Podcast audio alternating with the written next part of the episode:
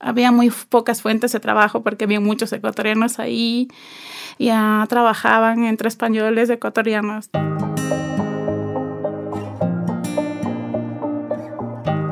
Moverse es libertad, transformación, estar viva, vivo. En esta primera temporada escucharás el testimonio de mujeres refugiadas, inmigrantes, que fueron parte de los talleres Mujeres en Movimiento un proceso de resignificación de historias de migración a través del arte.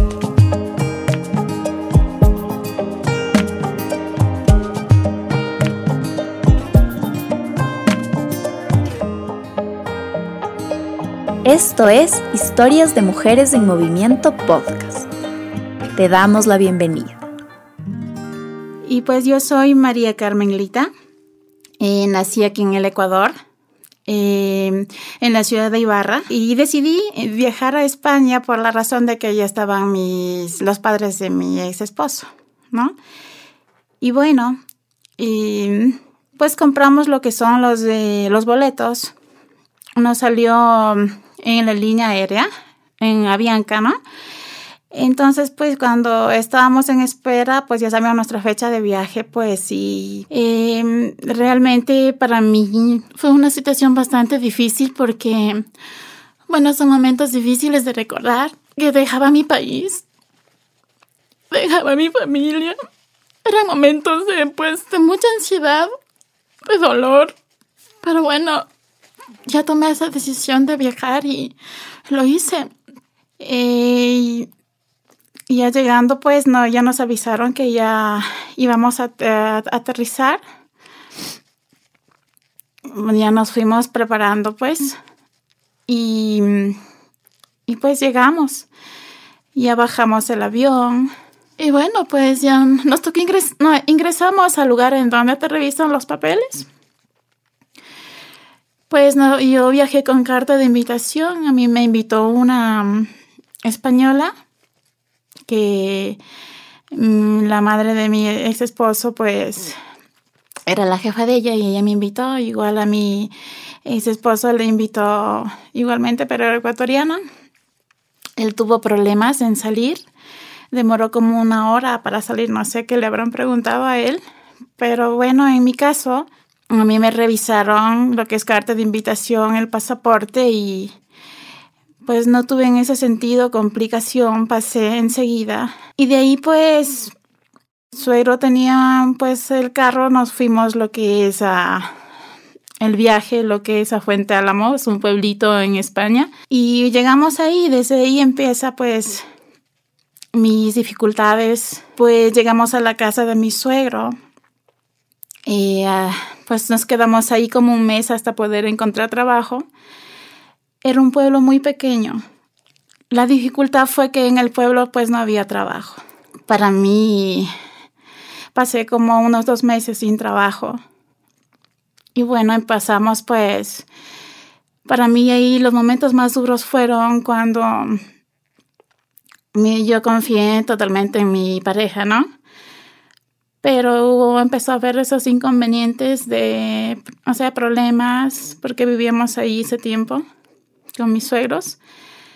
Y cuando pues yo decidí, le dije a mi esposo que yo quería salir a otra ciudad para buscar pues trabajo, porque a eso fuimos, ¿no? Fuimos por, eh, por trabajar, por salir adelante, ya que acá las situaciones económicas en Ecuador no eran buenas. Y entonces él me supo contestar que él fue en realidad por estar con los padres, no, que no se iba a ir conmigo a otro lugar. Yo tomé la decisión de seguir ahí. Y bueno, eh, estaba ahí unos, más o menos a los tres meses encontré un trabajo allá para cuidarle a una, a una mayorcita, ¿no? Allá normalmente se trabaja de cuidando mayores en el campo. Es bastante dura la situación más que todo porque no se tiene papeles. Hay personas que sí te echan la mano. Yo pregunté o trataba de hacer amistad con personas para que me ayuden. Hay una persona que estaba, no me acuerdo cómo se llama ya las cabinas, ya tiene otro nombre. no recuerdo muy bien. Y llegué ahí, pues, y le pregunté si sabía algo de un trabajo. Traté de serme amiga de la chica que trabajaba ahí y que me avisara, ¿no? Entonces, pues, uno de esos días yo bajé por, llamar a mi familia. Entonces ella me comentó que había alguien que necesitaba.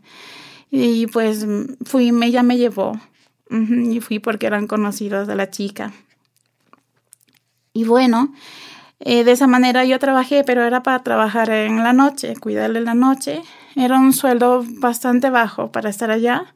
A mí me pagaban 250 euros por cuidarle la noche. Era muy poco que pagaban en el pueblo, en realidad. Y bueno, pero la necesidad igualmente. Necesitaba trabajar.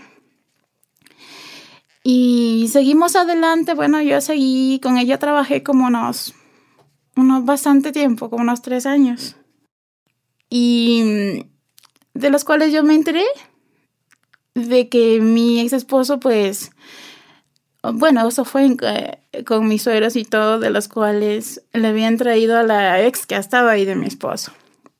Entonces eso dañó mucho nuestra relación. Y fue cambiando, fue muriendo algo en mí. Pues yo tomé una decisión de salir, me fui de la casa lógicamente como ya tenía el trabajo, me fui, cogí mi maleta y me fui de una vez, o sea, pero no, no regresé. Cuando yo decidí irme, definitivamente.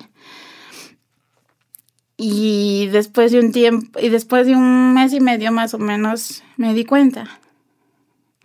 Y lo duro, en realidad lo duro en esos momentos allá es estar sola. Porque él me dio la espalda estaba con otra persona y, yo ya supe que estoy embarazada, pues en realidad no me fui, me quedé, la mayorcita donde trabajaba era muy buena y me dijo, tranquila María, quédate aquí. Ya nació mi hija y desde ahí para mí fue más difícil. En ese entonces yo ya había hecho, me había hecho una amiga, era de Colombia entonces eh, ella me llevó a su casa. De todas maneras tenía mi poco sueldo. Yo le apoyaba y para lo que es mi habitación, ¿no? Pero igualmente tenía que seguir trabajando porque entonces ya tenía mi hija y era aún más poco el dinero que tenía. En realidad de mis parejas yo ya no quise saber nada. Y bueno, ahí va la realidad en que es muy duro, que tenía que trabajar, dejarle a mi hija con alguien que le cuide, con una persona que se dedicaba a cuidar niños. Tan pequeña tenía que dejarle para ir a trabajar. como digo, decidí ir a trabajar en el campo, pero de los cuales eh, se me complicaba mucho porque algunos sí, que si no tienes papeles, que no vas y siempre ha sido complicado. Em, pues bueno, yo trabajaba lo que es viernes, sábado en el campo, ¿no? Para, bueno, en el campo sí te pagaban lo debido, lo que es. O sea que la vida en el campo ya es muy dura, como ya habían muchas mujeres, muchas, de las cuales habían, en un caso, más mujeres que hombres. Y como digo, a pesar de que la vendimia es un trabajo que uno tiene que estar ahí agachado sobre el piso. Es un trabajo de los cuales a ti te duele todo. Te duele todo el cuerpo. Terminas de la jornada con un dolor de espalda terrible, como que te hubieran dado una paliza. Porque pasas durante el proceso, durante todo el día agachada. Y bueno, porque las uvas están en el piso. Uno se lo pasa recogiendo en un tarrito, lo pones y luego al, al tractor. Entonces tú tienes que seguir al tractor, tienes que apurarte trabajando, ¿no? Porque así igual te quedas. Entonces tienes que ser más eh, rápido. Y es bastante duro, pero mm, le eché ganas por mi hija. Igual fue en otra ocasión que igual me tocó ir a recoger piedras pues tenía que recoger piedras y lanzarlas sobre un tractor con un remolque que dicen, ¿no? Iba rapidísimo y nosotros teníamos que lanzar las piedras, recoger las piedras y lanzarlas. Igual es un trabajo bastante matador, bastante duro. Y bueno, esa fue mi manera de, como digo, de salir adelante para sacarle adelante a mi hija también. Y a la vez, pues yo también trabajaba no solo para mí. Hemos, pues mi familia, como digo, aquí en el Ecuador es, vengo de una familia muy humilde, de los cuales también necesitaba, fue la razón de viajar por ellos también Em, para también aportarles a ellos desde allá con un poco. Y bueno, pues mi hija, cuando tenía mi hija un año, decidí viajar, eh, irme del pueblo a otra ciudad, lo que es, pertenece a Murcia, lo que es Yecla. Fuimos con mi amiga colombiana, que ella tenía más amistades que mí. Ella es lo que me mm, llegué ahí, pero como allá, como se, como comento, eh, Allá las personas ecuatorianas pues se alquilan los pisos. No es que se viva sola, uno se va a compartir con otras personas, ¿no? Se va a conocer costumbres, a vivir con otras personas y, y ahí, ahí se aprende a convivir con otra clase de personas y todo. Y mm, también hasta uno acostumbrarse a eso también es muy difícil, pero bueno, lo he solucionado de todas las maneras. Allá también ya conseguí unas pequeñas limpiezas por días y bueno, hasta encontrar algo más, de las cuales encontré igual para cuidar a unas niñitas. Pero yo en ese me permitieron llevarle a mi hija porque eran unas venezolanas que vivían ahí. La venezolana se había casado con un español. Entonces me permitieron llevarle a mi hija. En ese transcurso pues conocí a mi segunda pareja, que es ahora que vivo actualmente, pues él había estado llegado más o menos unos tres años, ¿no? Y pues eh, salimos por un tiempo después, pues decidimos ir a vivir juntos. Y bueno, pues trabajábamos los dos, él aportaba a su familia, yo a mi familia. Y de los cuales lo más duro se vino cuando ya vivíamos juntos, yo nuevamente pues me quedé embarazada, tuve mi segundo, un varoncito. En realidad se complicó las cosas en el sentido de que yo ya no pude trabajar, porque tenía mis dos hijos pequeños, tenía que dedicarme a ellos. Y en realidad ya por cada niño que se pagaba que te cuiden era 200 por niño, eso como poco, ¿no? Entonces para eso mi pareja pues me dijo, mejor te quedas a cuidarlos tú los cuidé yo misma, de los cuales yo ya no aportaba, ¿no?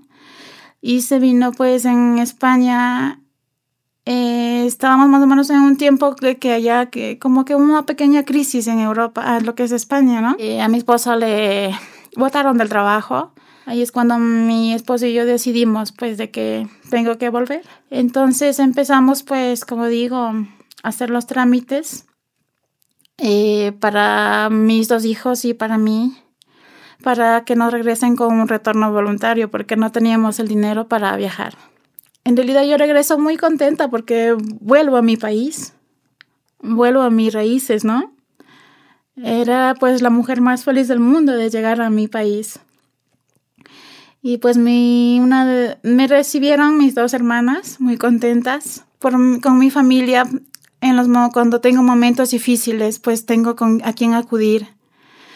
Cuando tengo problemas, pues tengo con quién hablarlo, ¿no? Hasta para darte un abrazo con tus hermanas, con tu madre, con cualquiera de la familia, ¿no?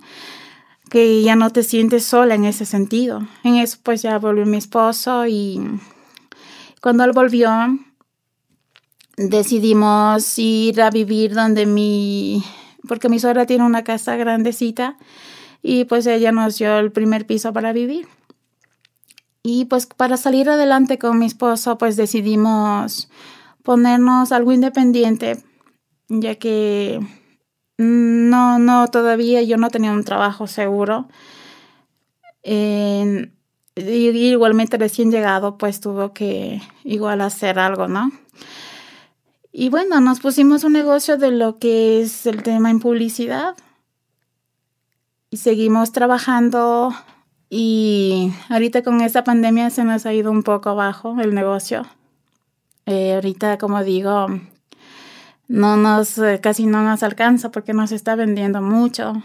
Somos, ahora tengo una niña pequeña, una niña de tres años, y pues ahora necesitamos con fuerza más para trabajar para nuestros tres hijos.